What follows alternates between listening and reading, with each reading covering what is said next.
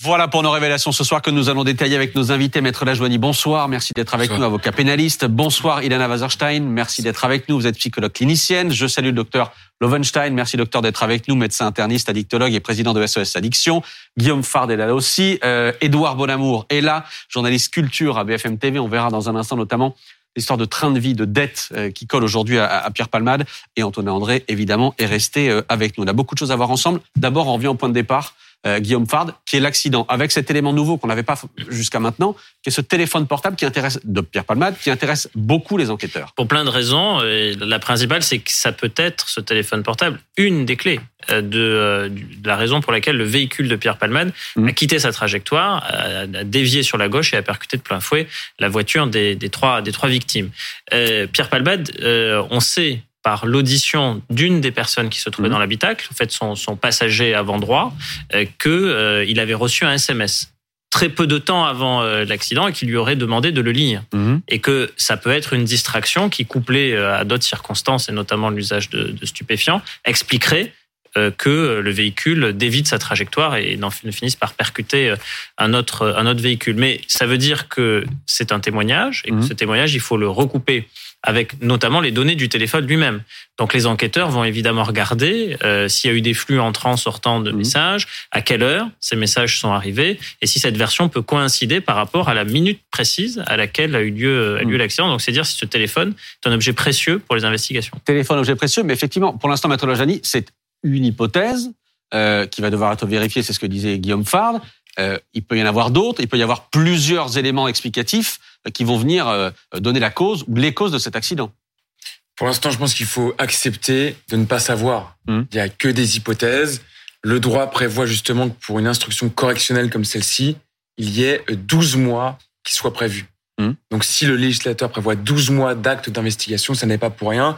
Aujourd'hui, on soulève des hypothèses. Honnêtement, moi, je pense qu'on ne peut pas savoir.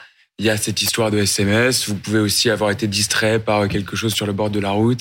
Il y a plein d'hypothèses possibles. Qu'est-ce que ça change à l'arrivée? Au moment du procès, par exemple?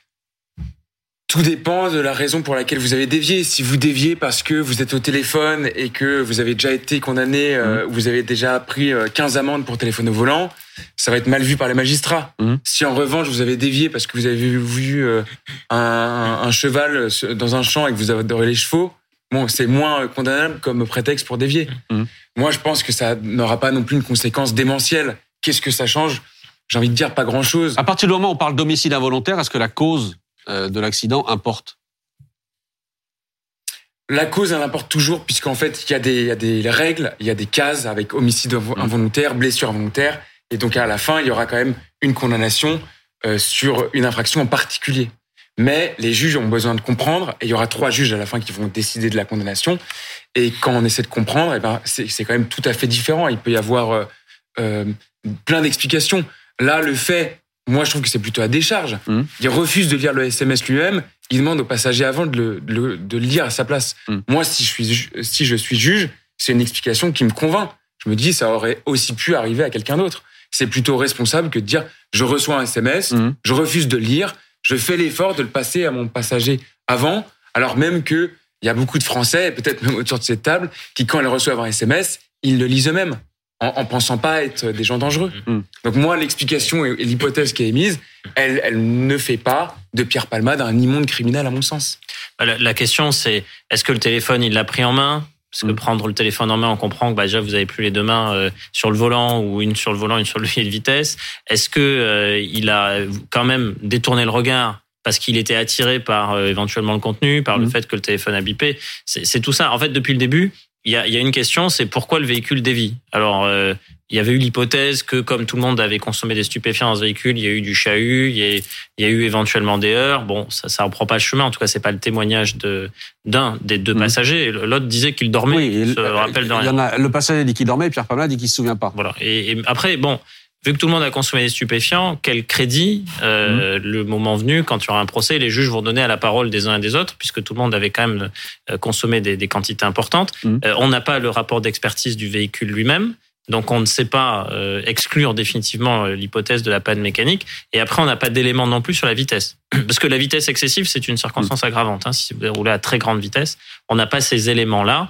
Les enquêteurs, évidemment, ils en disposent, ils ont les traces de freinage, ils ont tous les éléments de l'électronique embarquée à bord du, véhicule Pierre Palmade, mmh. qui est un véhicule assez moderne. Donc il y, a, il y a souvent des compteurs de vitesse, etc. Enfin, il y a des éléments que vous pouvez exploiter. Donc ça aussi, ça va être pris en compte parce que consommation de stupéfiants, c'est une circonstance aggravante. Bon, si en plus il y a la vitesse excessive, vous, enfin, vous en empilez une deuxième. Évidemment. L'autre élément que nous révélons ce soir, ça concerne effectivement ce qui s'est passé dans les heures précédentes, l'accident, notamment la consommation de drogue. Euh, on savait euh, que Pierre Palmade était positif à la cocaïne avec un fort taux de cocaïne, ça s'est confirmé aujourd'hui d'après nos informations, euh, mais il y a d'autres éléments apportés par ces passagers sur les circonstances, sur tout ce qui s'est passé avant, c'est-à-dire forte consommation de 3 MMC, on va avoir besoin de vos lumières, euh, Dr Lovenstein, euh, avec, d'après l'un des passagers, 8 injections 8 injections de 3 MMC dans les heures qui ont précédé l'accident, dans les 7 heures qui ont précédé l'accident. Euh, D'abord, Dr Lovenstein, de quoi on parle? 3 MMC et deux, huit injections. Qu'est-ce que ça représente Dans quel état ça met? Alors, la, 3-MMC, c'est une catinone. Qu'est-ce qu'une catinone? C'est un nouveau produit de synthèse de la famille des psychostimulants, mhm. comme les amphétamines ou la, ou la cocaïne, mais avec un versant antactogène. Je vais essayer de prendre syllabe après syllabe. Qu'est-ce que ça veut dire? Ça veut dire produit qui donne envie de toucher. Euh, c'est un doux euphémisme pour dire que c'est en fait un produit à l'origine d'une explosion de désir. Mhm. Donc vous prenez un psychostimulant qui est un booster d'énergie, qui annule la fatigue, qui mhm. annule le besoin de sommeil, qui coupe l'appétit, et vous le couplez à un vecteur assez explosif de désir. Vous comprenez euh, le succès qu'il faut redouter de ce type de molécule si on ajoute en plus que c'est trois fois moins cher que la cocaïne. Mmh. Donc ça, c'est la 3-MMC, une catinone parmi les trois ou quatre que mmh. la plupart des usagers utilisent à l'heure actuelle, même si on dit il y a une centaine de catinones. Enfin, on fait Wikipédia là-dessus.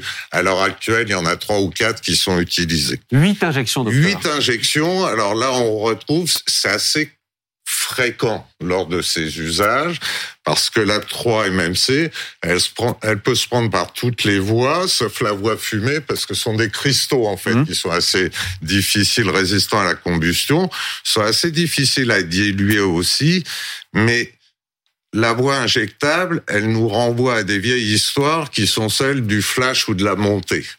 C'est-à-dire que de s'injecter ce produit-là entraîne encore une fois un booster d'énergie et de désir très très intense. Mmh. La durée d'action est assez faible, mais surtout ce qui va être recherché, c'est de recréer cette montée. D'où la répétition de ces injections. C'est par vague en fait. Et sans que ça chute complètement, il y a le désir de retrouver cette montée qui est une mm. montée intense. On parlait de flash encore une fois dans les années 70. Et en fait, le flash, c'était avec ces amphétamines beaucoup plus qu'avec l'héroïne ou du speedball qui était déjà un mélange d'héroïne et de cocaïne. Donc, il va y avoir 8, 10, 12, 20 injections dans ce type de consommation, surtout pour retrouver cette fulgurance de la montée. Mm. Euh, une injection 30 minutes avant de prendre le volant. Alors là, on est évidemment dans les conséquences de ces psychostimulants, c'est-à-dire qu'en cas d'abus, il y a des troubles de la coordination, il y a une fébrilité. Mmh. Euh, au contraire, des personnes qui injectent de l'héroïne et qui peuvent le faire si elles sont pas en manque de façon assez calme, assez posée, vous êtes avec des patients qui, en fait, ont des traces d'injection un peu partout parce qu'en plus, ces molécules-là détruisent le patrimoine veineux mmh. assez vite. Donc, ça donne une neuroexcitation avec des troubles de la coordination, une sorte de fébrilité, pour le dire euh, plus, mmh. plus simplement, qui est assez importante. Antonin peut mettre la question juste parce que vraiment, moi, je découvre ce que qu'est cette drogue. Est-ce que ça provoque des overdoses? Est-ce qu'il y a des gens qui meurent de surdose de cette drogue-là, comme sur l'héroïne ou la cocaïne? Alors, c'est pas le, même principe. Euh, mais il y a en effet des décès, ça très mm. clairement, parce que cette neuroexcitation extrême, à la fois psychique et physique, c'est quelque chose qui peut donner des troubles du rythme cardiaque avant tout, donc des arrêts cardiaques, qui peut donner des accidents vasculaires cérébraux, qui peut donner un certain nombre de complications, qu'elles soient pulmonaires, rénales, je vais pas faire mm. toute la liste. et hélas des arrêts respiratoires, surtout s'il y a consommation en même temps de GHB et de GBL dont le risque est majoré par l'alcool. C'est pour ça que vous retrouvez pas souvent d'alcool dans ces réunions, on va dire, d'hyperactivité. Là, visiblement, il y en avait un peu. Euh, Alors oui, mais c'est pas, si j'ose dire, le complément idéal, avec tous les guillemets, si vous voulez, que la réalité est difficile à le hmm. dire de cette façon-là, mais puisqu'on en parle, autant en parler réellement et pas utiliser ah, on est là pour comprendre, effectivement. contre-productive, de savoir, parce que ça va pas être juste une population de touchés. Je veux mm. dire, des molécules comme ça sur Internet à 20 euros du gramme, vous devinez un peu la suite. Donc autant savoir de quoi on parle mm. plutôt que, comme je le disais, faire comme beaucoup Wikipédia et puis essayer de dire ceci et cela. Maître Lajoigny, vous vouliez réagir? Un seul élément, c'est qu'on dit il a, euh, il y a eu une prise de drogue une demi-heure avant de prendre le volant. Il aurait pris huit injections. Ça, on n'en sait rien. C'est euh, simplement peut-être un des deux mis en cause. Absolument, mais c'est ce qu'on disait tout à l'heure. cause qui le dit. Et je dis pas que ce mis en cause ment ou charge Pierre Palmade.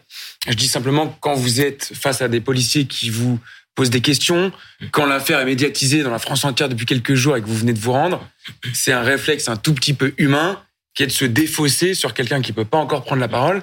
Et donc, on ne sait pas si ce que Sauf qu'il y a une chose qui est confirmée, pardon, mais c'est le fait euh, que euh, et là cet homme-là, ce, témoin-là n'est pas le seul à le dire. Pierre Palmade l'explique aussi, euh, qu'il y a eu de la drogue avant. Il le reconnaît. Il n'a pas demandé Pierre Palmade de contre-expertise. Il reconnaît les éléments qu'on lui présente. Ça aussi, ça fait partie des informations qu'on a. Euh, et il reconnaît lui-même qu'ils étaient réunis depuis plusieurs jours sans dormir. Euh, et que pour s'adonner notamment à, ce dont on parlait à l'instant. C'est vrai, mais de là à dire qu'il a pris euh, une injection une demi-heure avant de prendre le volant, à mon sens, on n'a pas d'éléments pour prouver hmm. cela aujourd'hui. L'achat des seringues.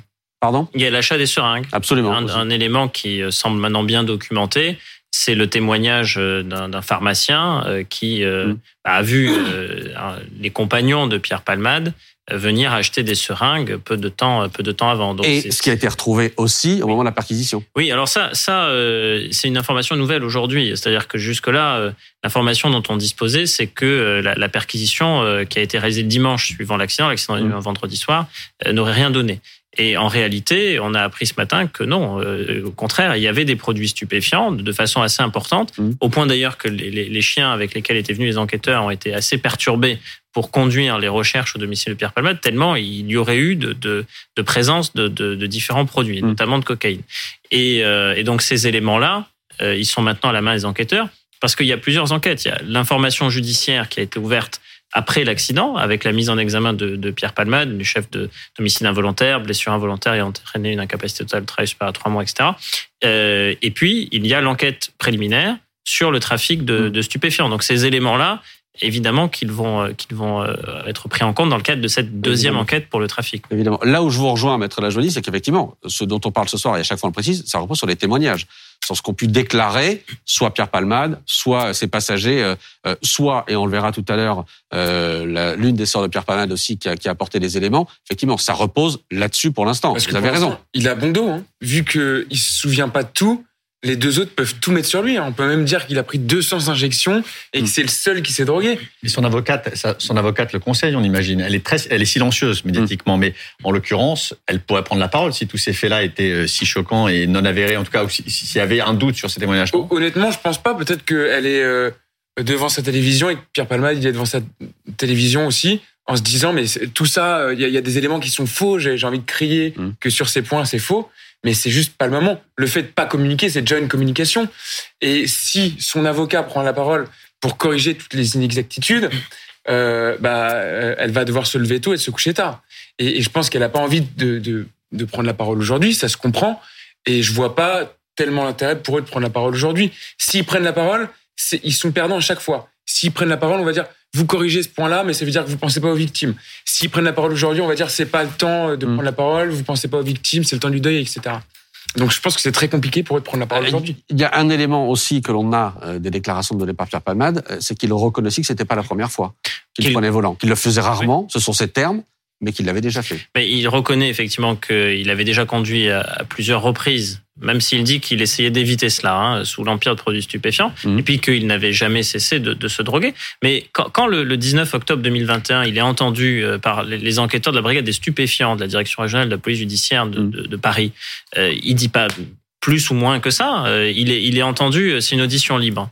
Et, et, donc, on le fait venir parce que sur une des personnes qui est mise en cause dans le cadre de cette enquête, qui d'ailleurs a été condamnée le 2 février mmh. dernier, on retrouve la, la carte bancaire de, de, de, Pierre Palmade. Et donc, lui, il est, il est entendu, on le fait venir en lui disant, mais pourquoi se fait-il que dans le cadre d'une enquête pour trafic de stupéfiants sur des personnes qui sont quand même très favorablement connues des services de police, on retrouve votre carte bancaire?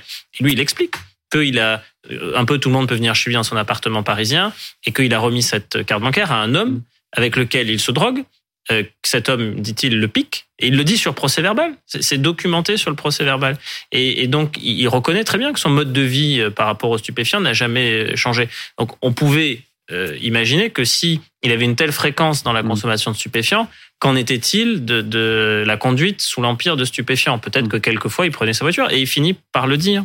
Et en fait, il est assez transparent. Oui, on voit qu'il n'y a pas de. Il parle, effectivement. Oui. Je voudrais qu'on on revoie à l'instant. Je vous donner la parole parce que euh, c'est intéressant ce que dit Pierre Palmade. Encore une fois, déclaration aux enquêteurs d'après des informations de BFM TV. J'étais inconscient prendre la voiture sous stupéfiant. Je le fais très rarement. Et Pierre Palmade explique euh, aussi qu'il est dangereux, il reconnaît dangereux à cause de la drogue.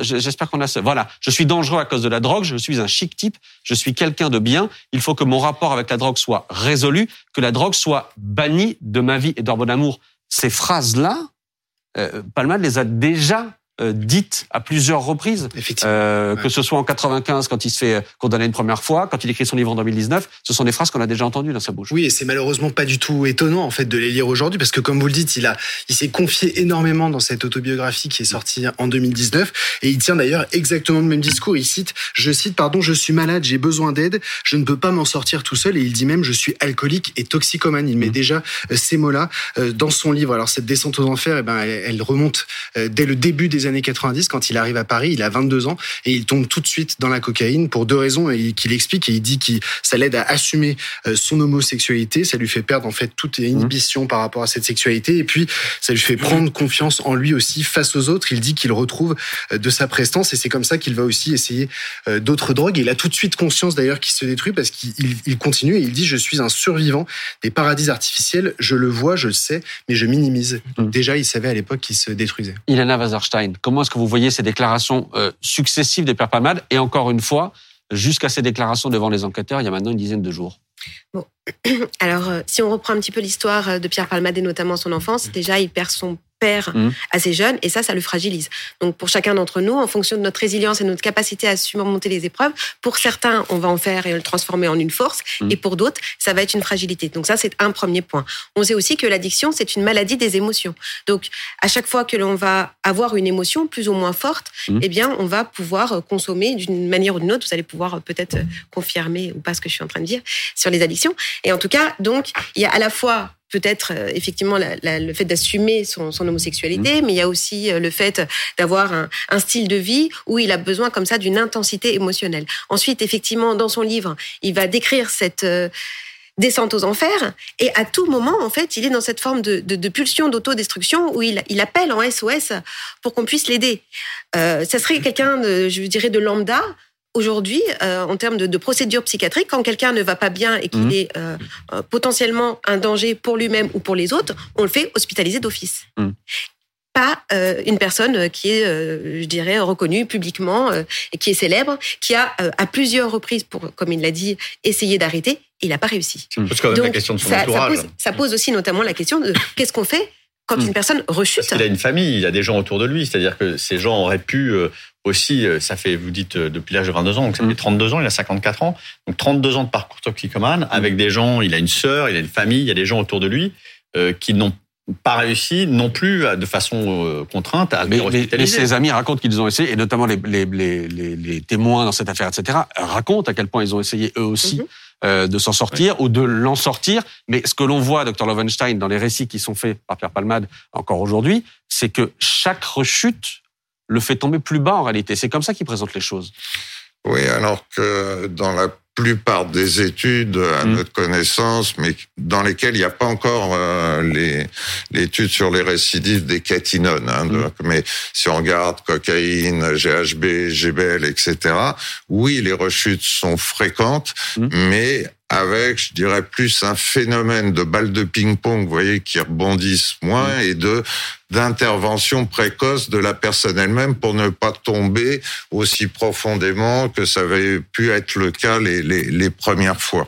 Euh, on a beaucoup d'études Royaume-Uni, Pays-Bas mmh. sur le sujet, et, et, là on voit bien qu'il faut se dire quelque chose. Alors c'est évidemment le médecin qui parle, on, a, on oublie l'intersection avec les conséquences et, et, la drogue au volant, mmh. euh, où là on est tous d'accord, il n'y a pas assez d'informations là-dessus, de rappels, etc.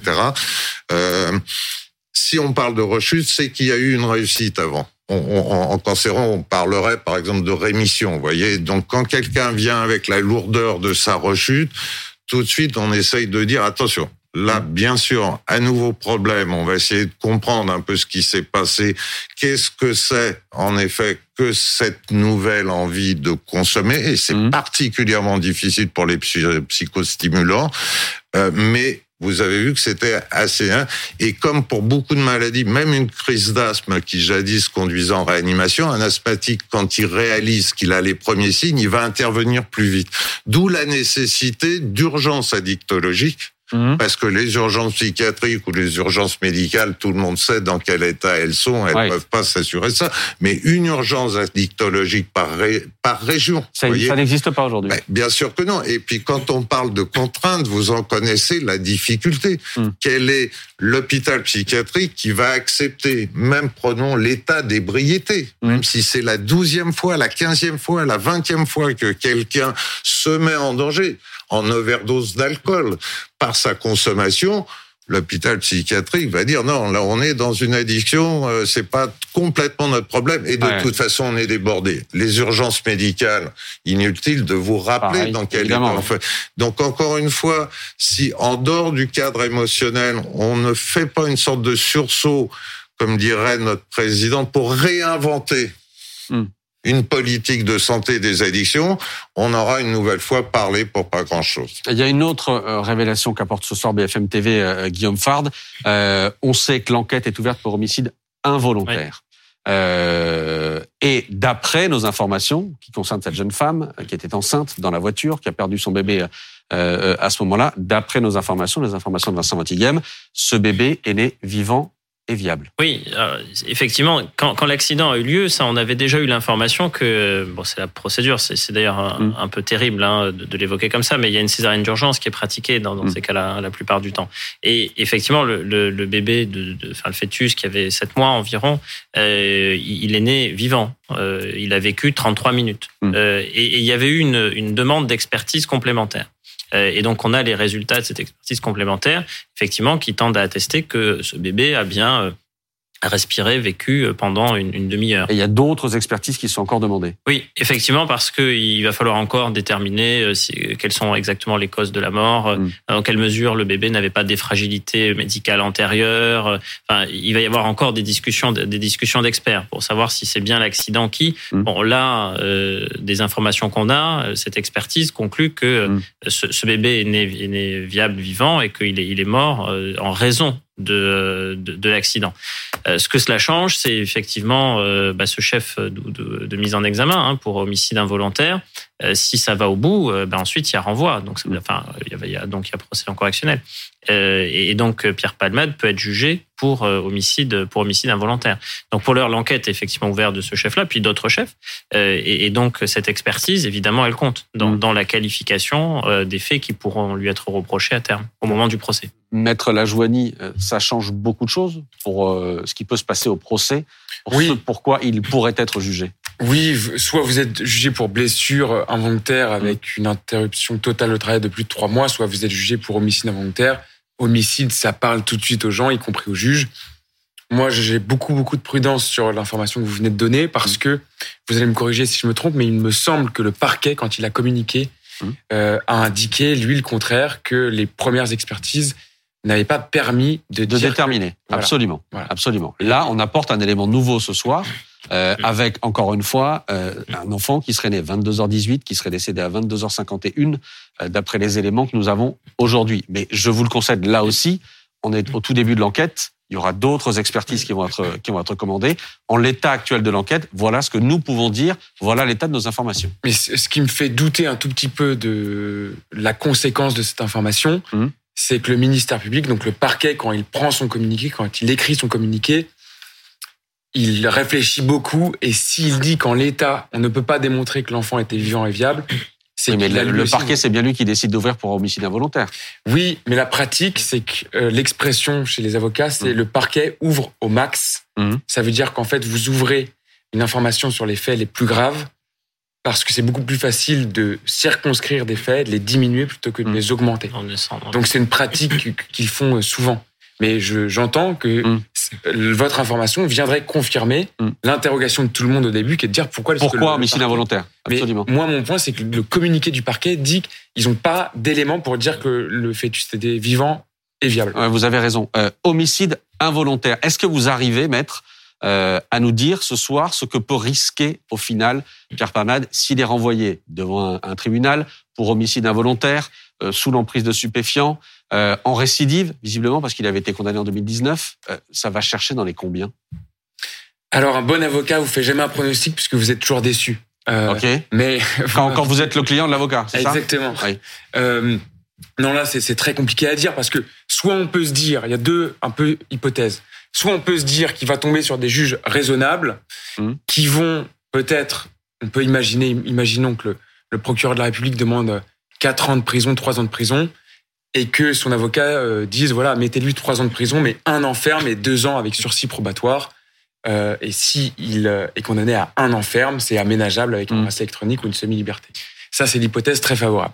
Une hypothèse moins favorable, euh, et, et elle est aussi malheureusement possible, ça serait d'avoir des juges hein, qui diraient mais nous c'est tellement grave qu'on va mettre un quantum de peine, donc des années de prison, qui font Mhm. que ça sera pas aménageable avec un bracelet tout de suite. Donc deux ans ferme, trois ans ferme, quatre ans ferme, ou que sais-je.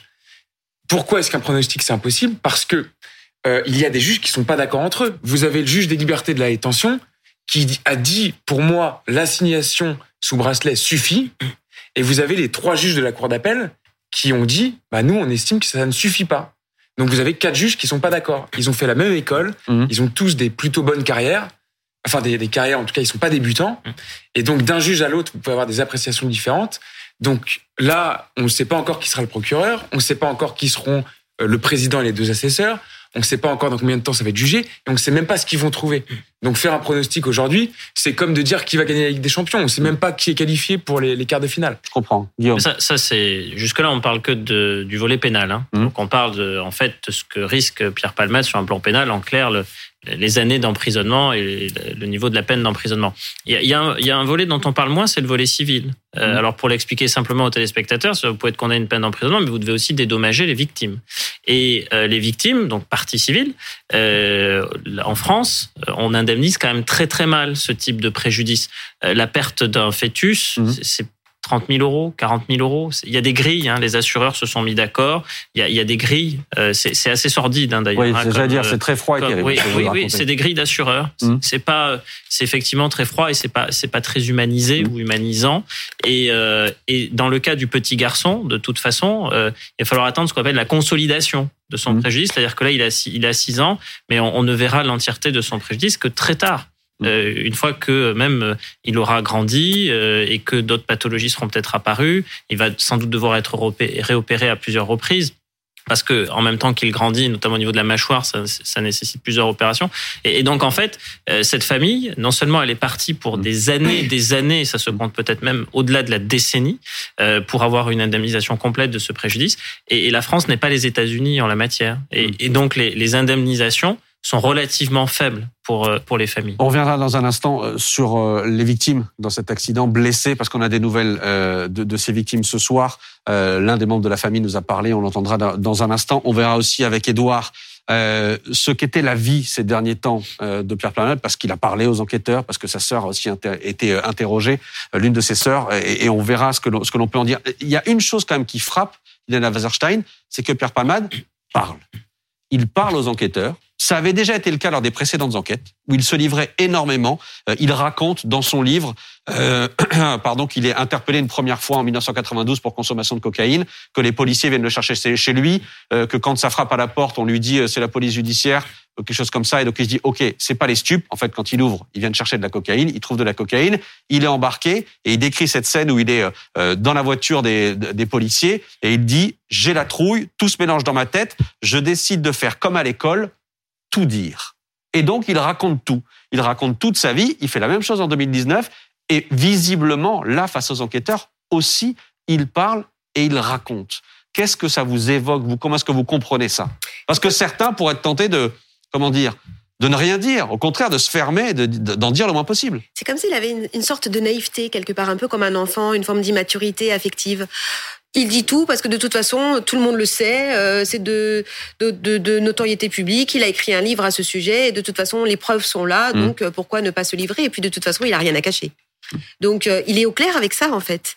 Et c'est ça qui est particulier justement et déroutant parce que à la fois il est au clair avec ça, il est capable de dire je suis dangereux, il peut m'arriver de prendre la voiture mais rarement mmh. en consommant mmh. et pour autant il continue. Il y a peut-être un aspect libérateur aussi de la parole, c'est-à-dire dans des moments de catharsis comme ça, où on est tout d'un coup confronté, on est effectivement mis à jour, ça doit être pour lui libérateur aussi de pouvoir déballer tout ce qui, tout ce qu'il vit au quotidien et tout ce qui. Certainement, certainement d'ailleurs que, que ce livre a été lui-même euh, extrêmement thérapeutique. Le livre est assez dingue à lire, hein. honnêtement, euh, c'est vraiment dingue. Euh, maître, pardon, mais euh, c'est peut-être le, comment dire l'influence d'austérité ou je ne sais quoi, mais, ou d'autres avocats qui ont pu lire ici, mais souvent les avocats disent à leurs clients surtout ne dis rien. Garde à vue, tu ne dis rien. On verra après. Ça dépend de la garde à vue. Parce que là, ça va plutôt dans le sens d'une sincérité de Pierre Palmade. Hmm. Parfois, on dit, bah, il faut euh, soit garder le silence, tout simplement, parce qu'on va voir les éléments qu'il y a dans le dossier. Il faut attendre la fin de la garde à vue. Hmm. Puisqu'en garde à vue, l'avocat n'a pas accès au dossier. Une fois que la personne est déférée, donc emmenée au tribunal, l'avocat a accès au dossier. S'il y a des preuves sur trois choses, bah, on va reconnaître que les trois choses. Mais si vous avez déjà reconnu dix choses en garde à vue, c'est trop tard. Hmm. Euh, là, ça montre qu'il lui, il est plutôt sincère, qu'il a envie de se livrer. Euh, et honnêtement, c'est plutôt à décharge. Bah lui, et qu'il l'a fait à plusieurs reprises. Enfin, euh, systématiquement, quand elle est pris dans les filets de la police, il, se livre, il le dit. Oui, oui, mais ça, ça veut dire que c'est plutôt un citoyen euh, hmm. transparent, j'ose pas le mot, mais en tout cas, qui, quand il est pris, il se livre, il n'est pas en train de se cacher derrière les autres. Il y en a d'autres qui auraient dit c'est les deux jeunes garçons qui étaient avec moi qui ont tout fait, ils hmm. m'ont influencé, c'est de la faute de mes proches, c'est de la faute de la mort de mon père ou je ne sais quoi. Lui, moi, je trouve qu'il est plutôt courageux pour l'instant. Il, prend toute la faute sur lui. Il n'est pas en train de se chercher des excuses et, ça, on peut le mettre plutôt à son crédit. Et puis quand tout le monde est en train de, de le faire passer pour une sorte de criminel euh, inconséquent, etc., n'oublions pas que euh, il y a 30% des Français qui reconnaissent qu'ils ont déjà pris le volant hmm. en ayant bu un verre de trop. Et je parle sous le contrôle de, de, de du docteur présent, mais euh, entre l'alcool et la cocaïne, les deux sont délétères au volant. Mmh. Donc tous les gens qui le jugent sur Twitter, j'espère qu'ils ont jamais conduit avec euh, un verre de trop.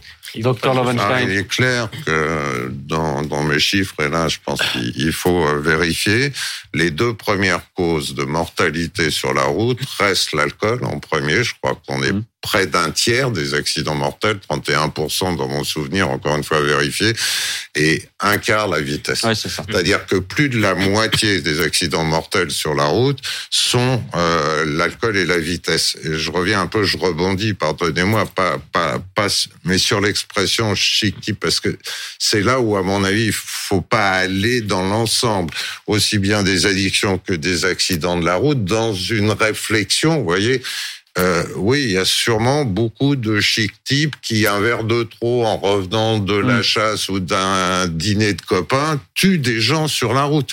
Et c'est là où, encore une fois, un second souffle pour la sécurité routière s'impose parce qu'on a un modèle, pardonnez-moi de, de, de, prendre cela, la sécurité routière, assez extraordinaire de réduction des risques. Il y a 20 ans, cela tuait, pour le dire ainsi, 20 000 personnes par an. On a réduit quand même la mortalité en la divisant par 5. C'est encore beaucoup trop. 3500, ça donne les horreurs qu'on voit.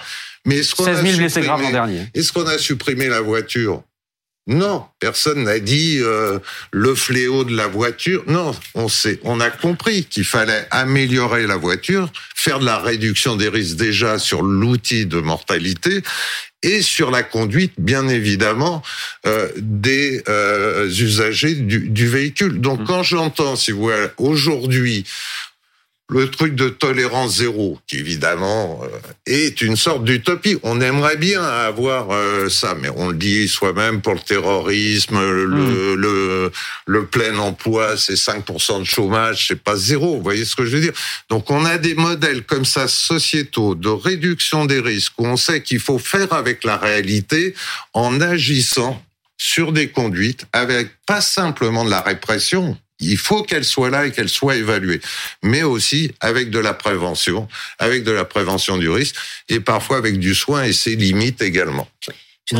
On, on, dépiste mal aussi les drogues au volant parce que sur les sur les 800 000 mm. contrôles routiers qui ont eu en 2022, effectivement, il y avait 16 de positivité sur les drogues. Mais est-ce que euh, on dépiste bien? Pas vraiment. D'abord, il y a des drogues qu'on ne dépiste pas. On parlait des 3 MMC, etc. Il faudrait faire une prise de sang. C'est loin d'être systématique pour l'ensemble des automobilistes. Et ensuite, concernant ne serait-ce que le cannabis, il y a beaucoup de faux positifs il y a des cas où les personnes ont consommé du CBD et vont, les tests vont se révéler positifs alors qu'en fait elles n'ont pas, elles n'ont pas fumé de cannabis. Il y a des gens qui ont fumé depuis très longtemps et, euh, et donc ils vont être détectés positifs alors qu'ils sont beaucoup moins dangereux que ceux qui euh, ont fumé euh, immédiatement après. Donc c'est très imparfait. Et donc d'aller vers l'idée qu'il faudrait une tolérance zéro immédiate, oui, mais il faut fiabiliser les tests aussi parce que sinon on risque d'avoir un écart qui est, qui est quand même pas très favorable à cette politique publique. Je voudrais revenir sur l'expression justement du fameux chic type mmh. parce qu'en fait, quelque part, euh, là, Pierre Palman nous dit finalement, euh, je suis conscient de ce que j'ai fait, mais euh, la responsabilité, elle est liée à mon addiction. En fait, presque son excuse, c'est l'addiction. Il y est pour rien. Il est addict. Il essaye de, il, il, il a fait maintes tentatives d'essai mm. pour arrêter et il n'a pas réussi. Mm. je voudrais qu'on emmène à l'autre volet de nos révélations ce soir. Ça concerne notamment le train de vie, la vie aujourd'hui de, Pierre Palmade. On va voir ça avec vous, Edouard Bonamour. Pierre Palmade, on l'a compris, se livre aux enquêteurs, apporte un certain nombre d'explications. L'une de ses sœurs euh, a aussi été visiblement euh, entendue. Et ça éclaire ce qui était devenu ces derniers temps la vie de Pierre Palmade. Bah oui, parce qu'effectivement, quand, euh, quand on avait la vie de Pierre Palmade en tant qu'artiste, eh ben, ça pèse énormément sur une carrière euh, professionnelle. Et à tel point, c'est vrai que ces dernières années, Pierre Palmade était de plus en plus absent, plus rare sur scène. Alors, il y avait eu un one-man show en 2019. Il continuait à faire un peu de théâtre, des projets à la télévision, mais ça se passait pas très bien parce qu'il n'était pas très en forme, évidemment. Mais au dire de ses proches d'ailleurs, il était en fait de plus en plus compliqué de travailler avec lui parce que, encore une fois, il ne venait pas aux interviews ou carrément il ne venait pas aux répétitions. Et même les attachés de presse avec qui nous on travaille ici au service culture nous disaient c'est très compliqué de, le gérer effectivement. Alors avec tous ces projets qui se font de plus en plus rares, et eh ben effectivement il, gagnait moins d'argent. Et euh, ce que ce qu'ont révélé les, les enquêteurs aujourd'hui, c'est que euh, selon les informations de, de BFM TV, ses droits d'auteur lui permettaient de gagner 5000 euros euh, par mois, mais ce n'était pas assez pour vivre le train de vie mmh. euh, qu'il menait actuellement. Il en parle aussi d'ailleurs dans son livre euh, aussi de, de, ce train de vie. Il dit je passe de l'argent de poche aux poches pleines d'argent. Très vite, je paye pour tout le monde au restaurant en boîte de nuit. Ma carte bleue, ma carte bleue devient un frisbee. Mais ça, c'était la grande époque. Et ça, c'était bah, c'était à l'époque et aussi euh, jusqu'à assez récemment visiblement. Et c'est probablement pour ça que sa sœur, qui effectivement a été entendue aujourd'hui, explique qu'il était en dehors de toute réalité mmh. financière. Il a une dette auprès de l'URSSAF, des impôts et de son producteur, une dette qui s'élèverait à 2000, 250 000 euros, pardon. Et c'est pour ça d'ailleurs qu'il avait décidé de mettre en vente euh, mm. sa maison. Et toujours selon nos informations, c'est sa sœur et non plus sa mère qui s'occupait de lui depuis 2017. Et elle aurait même proposé une mesure de tutelle, mais euh, qui est restée euh, vaine. Sur les dettes, il faut ajouter à ça les honoraires de ces deux avocats. Parce que non, mais ça, ça, peut très vite chiffrer parce que le compteur tourne mmh. euh, et qu'il y a une première affaire où il est mis en examen et, et deux autres deux autres enquêtes où euh, il est passible au moins pour une de, de poursuite, celle du volet trafic stupéfiant, l'affaire pédopornographie pour mmh. l'air présumé innocent mis en cause de rien, mais on ne sait pas comment ça peut évoluer. Mmh. Donc ça, ça de toute façon, ça alourdit la charge financière de façon assez considérable hein, dans, dans, dans, certains cas. Et puis euh, il y aura la question de l'indemnisation des victimes. Mm. pour euh, l'accident de la route. Et là aussi, selon à quoi il est condamné sur le volet civil, euh, ça peut aussi surajouter à toutes ces dettes qui viennent d'être évoquées. Donc, ça peut faire à la fin des ennuis financiers en plus des ennuis judiciaires qui sont quand même significatifs. Euh, voici ce qu'il disait. Euh, je vous donne la parole dans une seconde. Je veux juste citer ce que, ce que disait Palmade dans son livre. Encore une fois, je reviens toujours à ce livre. Euh, j'ai assez vite décidé, depuis que je suis célèbre, de me faire assister pour tout. Ma mère et ma sœur s'occupent des papiers. J'ai un producteur, un avocat, une assistante dévouée et une femme de ménage très maternelle qui s'occupe en plus des courses de virer certains mecs de mon appartement quand ils tapent l'incruste. Voilà comment il décrivait la manière dont les choses étaient organisées euh, autour de lui. Mais je vous donne la parole, maître Lajvani. D'abord, quand il dit que euh, il a une personne qui s'occupe de chaque tâche, hmm. il y a beaucoup de gens qui ont beaucoup d'argent qui, qui, font la même chose. Hein. Non, mais bien sûr. C'est pas révolutionnaire. Mais sur le volet des dommages et intérêts, moi, je suis euh, d'un avis un peu différent de celui qui a été dit. C'est que les dommages et intérêts en France, ils sont pas fixés par des grilles entre assureurs. Il y a ce qu'on appelle un référentiel Mornay, il y a euh, des magistrats, des commissions qui se sont prononcés. Et puis après, les avocats demandent un certain montant pour les postes de préjudice et les magistrats sont tout à fait libres. Mm. Et les magistrats fixent les montants des préjudices en fonction des décisions précédentes, ce qu'on appelle la jurisprudence. Mm. Et puis, euh, sur le plan civil, les victimes vont être indemnisées jusqu'au dernier. Enfin, en tout cas, il va y avoir des dommages d'intérêt prononcés qui vont être immenses. Et on disait, le pauvre enfant, il va grandir, il aura un préjudice après. La loi a prévu cela. Mmh. C'est-à-dire qu'on parle de consolidation, c'est qu'il y a une victime qui n'a pas encore un état physique définitif.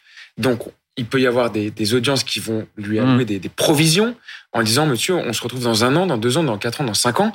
On fera le point tous les six mois, tous les ans, pour voir le jour où vous serez consolidé. Et donc, l'enfant, s'il est consolidé, euh, l'enfant qui a, je crois, entre 6 et 10 ans, s'il est consolidé à 16 ans, eh bien, Pierre Palmade devra payer mmh. euh, une somme qui sera fixée dans plusieurs années.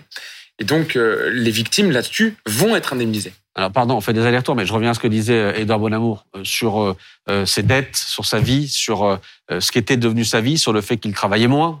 Pierre Palmade, on voit, docteur Lovenstein, petit à petit, à quel point cette addiction, les drogues, etc., vont le sortir de son milieu professionnel, parce que c'est de plus en plus difficile de travailler avec lui, et même lui le dit et le reconnaît. Euh, sans problème dans, dans, son livre, à quel point euh, parfois il est ingérable, à quel point parfois il est imbuvable. Euh, il le dit. On voit, comment dire, cette carrière se désagréger jusqu'à aujourd'hui en réalité. Alors, une des choses, en effet, que peut-être cette histoire va changer, c'est la représentation qu'on a de la cocaïne paillette, de la mmh. cocaïne festive. Ça ne veut pas dire que 100% des personnes qui consomment de la cocaïne vont avoir ce, chemin de croix et ce, ces fautes euh, euh associées, mais on n'a pas mesuré, sous-estimé, je pense, dans notre pays depuis longtemps, pour différentes raisons, la violence pour certains usagers des psychostimulants. Mmh. Euh, pour l'illustrer, je, je, je, je, prendrais moi mon étonnement, pardonnez-moi pour l'égocentrisme, mais quand en suivant des personnes héroïnomanes qui, étaient, qui avaient été héroïnomanes depuis 15 ans, 20 ans et qui enfin avaient un traitement de substitution, sortaient du chaos finalement de l'héroïne, on, se dirait, et je dirais, prenaient de la cocaïne en sous-estimant complètement. Hein, mmh. Ils mettaient en danger leur vie, leur équilibre en deux ans, trois ans, quatre ans de cocaïne qu'ils n'avaient pas réussi, entre guillemets, à mettre en danger en 20 ans d'héroïne.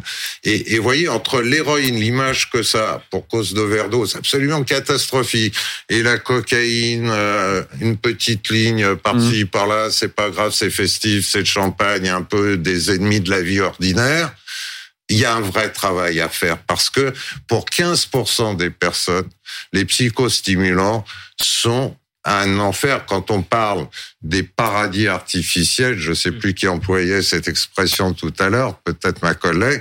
J'ai envie de dire, les enfers artificiels sont mm. au rendez-vous pendant euh, ces consommations. Mm. Et on voit l'extrême fragilité euh, encore une fois, en lien avec cette consommation. Et petit à petit, le fait de, de s'éloigner euh, de son milieu professionnel, de s'éloigner éventuellement de ses amis, de tomber dans les fréquentations euh, euh que lui-même, euh, à plusieurs reprises dans son livre, dit mais il faut que je me débarrasse de tout le monde en fait. Il faut que je me coupe de tous ces gens parce qu'il faut que j'avance, etc. On, voit cette dégringolade là. On voit la dégringolade et puis le cercle vicieux en fait, parce que dès le départ, il y a quand même une volonté d'aller vers quelque chose justement un paradis artificiel, donc une intensité émotionnelle, de s'éloigner de toutes sortes de frustrations justement en ayant des personnes qui s'occupent un petit peu de tout pour lui. Donc tout ce qui est de l'ordre de la frustration ou de la responsabilité ou de la contrariété, il essaie, il essaye de le mettre à distance. Donc, à un moment donné, ça lui revient en boomerang, hmm. forcément. En même temps, c'est par vague. Il y, a des, vagues dans ce qu'il décrit, des vagues où il essaie de se soigner, des vagues où il essaie de, s'éloigner de la drogue, etc.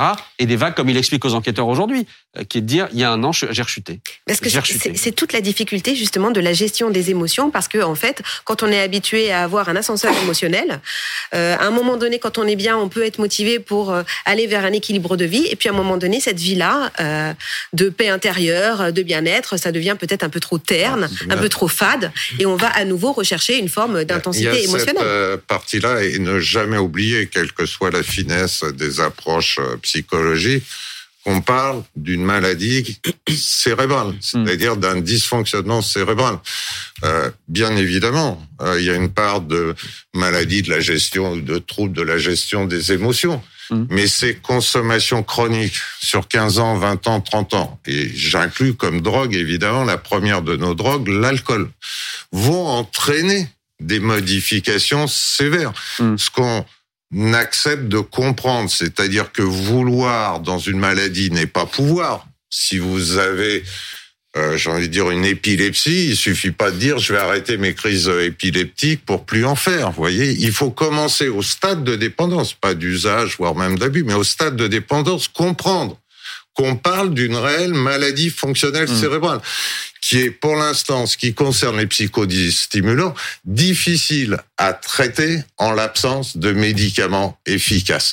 D'où l'importance de faire ce qu'on peut d'un point de vue psychologique, d'un point de vue mmh. euh, environnemental, mais avec les psychostimulants. Pour 15% des usagers, c'est particulièrement difficile comme pour l'alcool. Vous voyez que hmm. pour l'alcool, on commence à avoir des médicaments, mais un tiers, là aussi, où je crois la moitié, je sais plus, euh, pardon, pour des violences conjugales, je, je, le professionnel des chiffres va peut-être euh, m'aider dans le, trou de mémoire, sont en lien ah, avec l'alcool. Et on voit bien que même quand on avance, il y a tellement de choses à changer. Alors, est-ce qu'on peut le faire? Est-ce qu'on peut en faire une priorité nationale? Je redis à chaque fois, parce que on parle de 130 000 morts par an, 130 hmm. 000 morts par an, rien que pour les deux drogues légales, tabac et alcool. Et un petit mot sur le tabac, parce qu'on assiste à l'heure actuelle à une sorte de vapotage bashing dans notre pays, alors que c'est le meilleur outil de sortie du tabac. là, on, sort, on sort du sujet. Oui, oui, mais j'en profite parce que c'est 75 000 morts par an,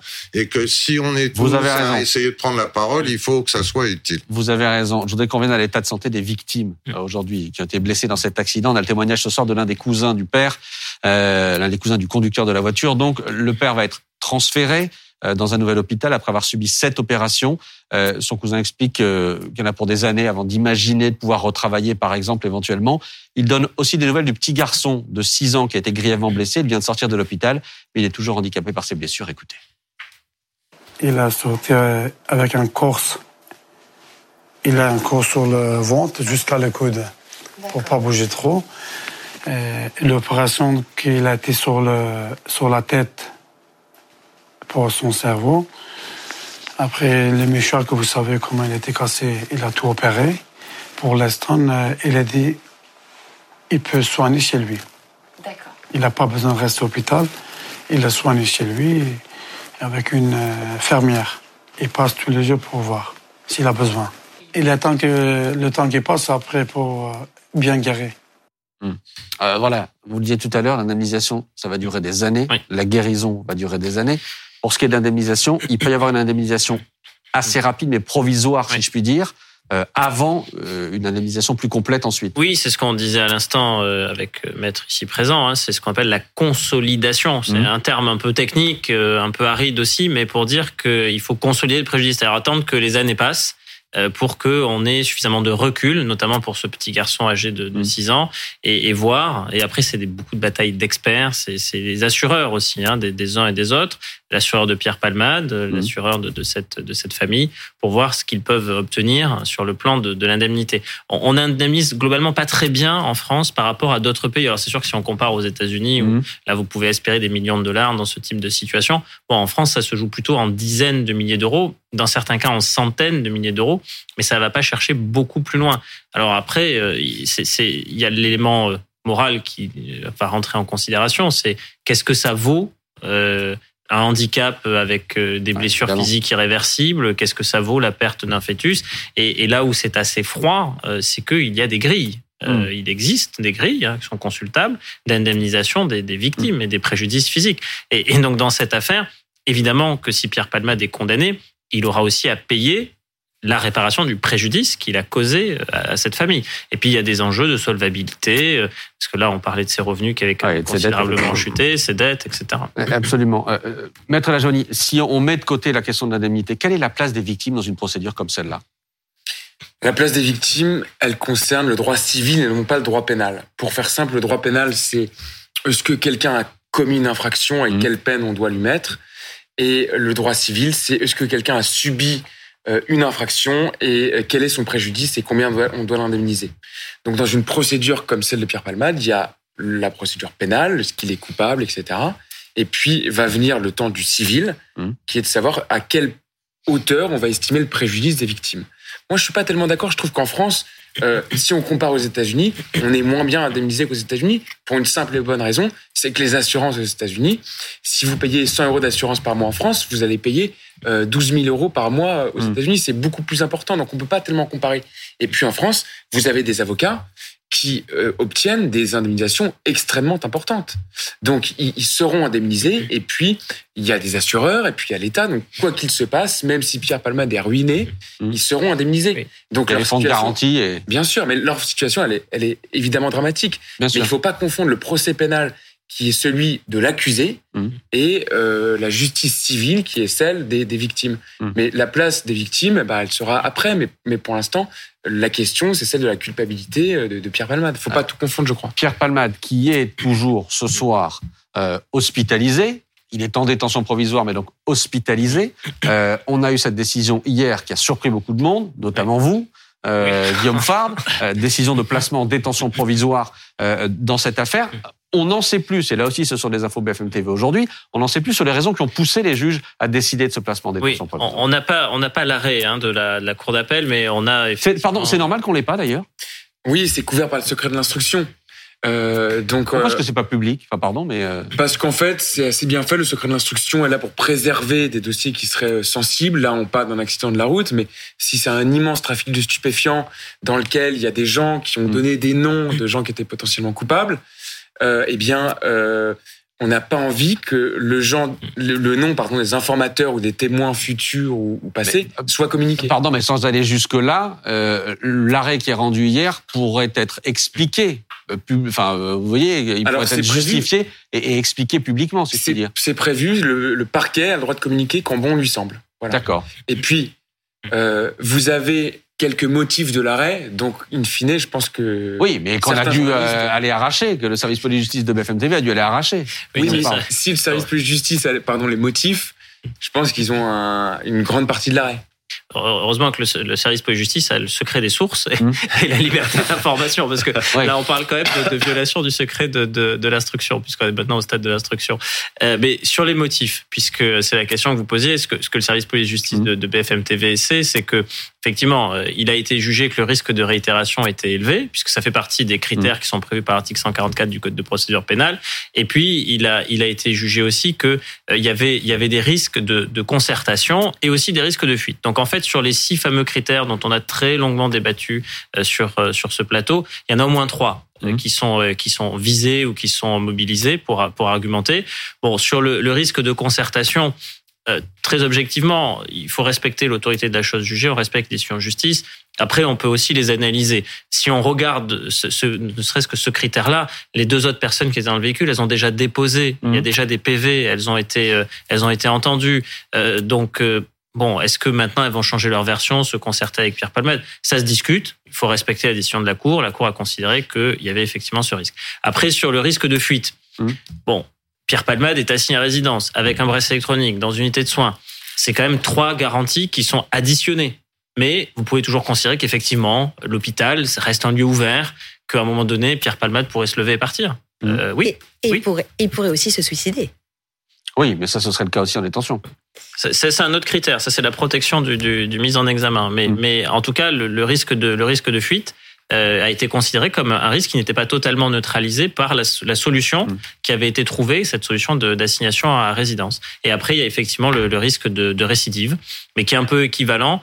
Enfin, en tout cas, dans, dans l'argumentaire, c'est que bah, Pierre Palmade pourrait euh, se redroguer, euh, reprendre mm. sa voiture. A fortiori, parce que l'assignation la, la, à résidence dans l'unité de soins est, tra est, est transitoire. C'est-à-dire que viendrait un moment, de toute façon, il ne pourrait pas rester dans cette unité de soins. Il faudrait trouver un nouveau lieu et, et donc, si c'est plus là, mais c'est autre part, et cette autre part pouvant être chez lui, bah, il, y a, il, y a, des risques qui sont si considérés comme étant plus élevés. Donc, la détention provisoire, qui est le, la mesure la plus forte, la mesure extrême, hein, il n'y a, y a rien au-dessus, hein, euh, est censée bah, prémunir de tous ces risques, et c'est comme ça que la décision est motivée. Maître, euh, vu l'état de santé aujourd'hui de Pierre Palmade, encore une fois, qui a fait un AVC le week-end dernier, euh, ce sont les médecins qui ont la main aujourd'hui, d'une certaine manière?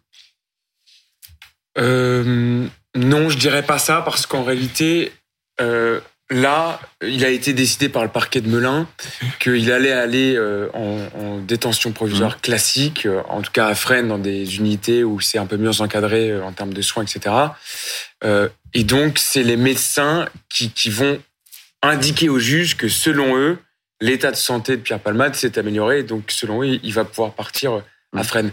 Mais la décision finale, elle appartient au parquet de Melun, donc à des magistrats donc le, le, dernier mot appartient des magistrats. Mais est-ce qu'on peut imaginer qu'il n'aille jamais finalement en détention provisoire Non, malheureusement, euh, j'y crois pas du tout. Je dis malheureusement parce que honnêtement, moi, j'adhère je, à l'analyse qui vient de vous être faite, qui vient de vous être euh, dispensée, c'est que en réalité, euh, le texte nous dit que la détention provisoire doit être l'unique moyen d'éviter les concertations, la fuite, etc. Mm. Mais la, la, la réitération des faits, par exemple, Rappelons-le que euh, Pierre Palmade est poursuivi en, en, récidive pour une détention de stupéfiants en 2019. Mais il a jamais été condamné pour alcool au volant mmh. et il a jamais été condamné pour euh, stupéfiants au volant alors qu'il a plus de 50 ans. Donc il va récidiver un comportement qu'il n'a jamais eu. Mmh. Euh, il dit lui-même qu'il a conduit sous effet de la drogue, si je ne m'abuse. Euh, il, oui, mais quelquefois. Il s'est pas, fait attraper. Non, non, il s'est pas fait attraper. Ce qui, ce qui n'est pas prouvé ouais. euh, n'existe pas. Évidemment, évidemment. Et, et, sur le reste, sur la concertation, il y a 40 000 téléphones portables qui sont saisis chaque année en prison. Donc c'est une vaste blague de dire qu'on met quelqu'un en prison pour qu'il se J'entends vos doutes.